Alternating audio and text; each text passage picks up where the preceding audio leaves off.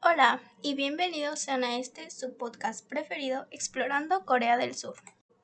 Yo soy Monse y espero que se encuentren bien. Me siento emocionada de tenerlos aquí el día de hoy. Si eres un nuevo espectador, te invito a pasarte por aquí todos los viernes a las 5 pm.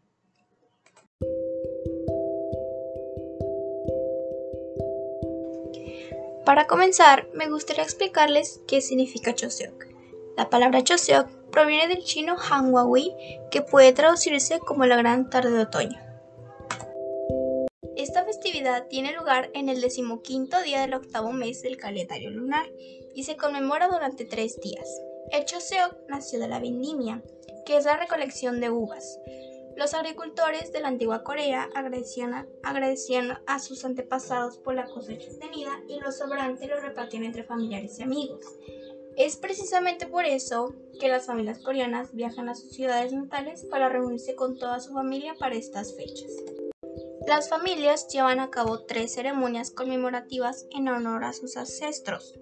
La primera se realiza el día de Choseok por la mañana. Su nombre es Chare y consiste en preparar y ofrecer a los antepasados alimentos especiales. Estos van colocados en la mesa y en un orden específico.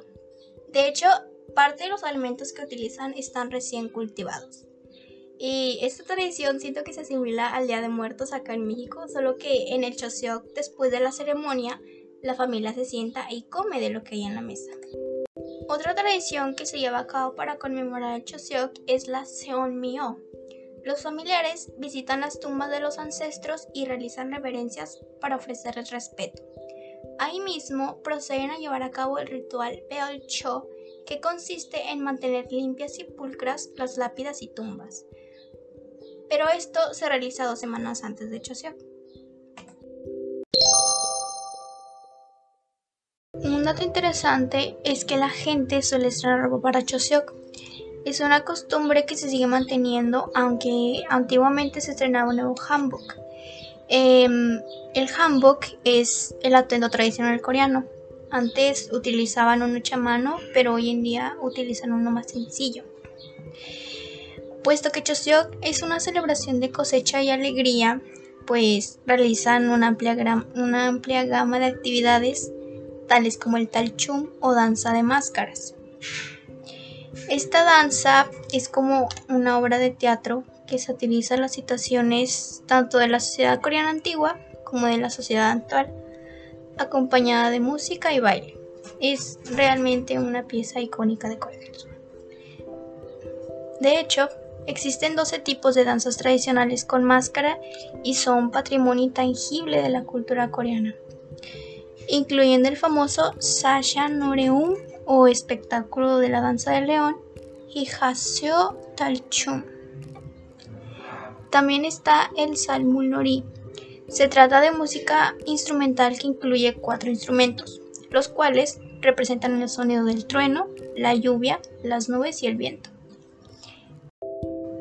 Jenjin Sole es una danza únicamente representada por mujeres formando un círculo, mientras cantan y bailan tomadas de las manos. El origen de esta danza se conoce que fue realizado como parte de una de las estrategias de Ji Sun-shin. Este personaje fue un almirante y general coreano que logró defender su patria de las naciones de las incursiones niponeas de 1592 durante la dinastía Joseon de Corea. Em, él usó el movimiento circular de Janjun Soleil para que su ejército pareciera más grande a distancia.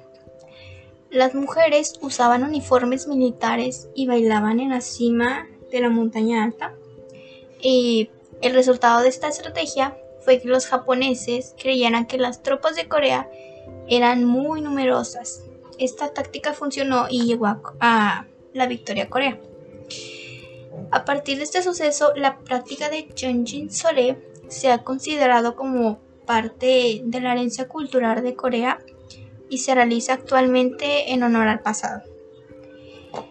Estas danzas se llevan a cabo entre las calles de los palacios. Los palacios suelen estar mm, de hecho abiertos con menor aglomeración y las entradas suelen ser gratuitas.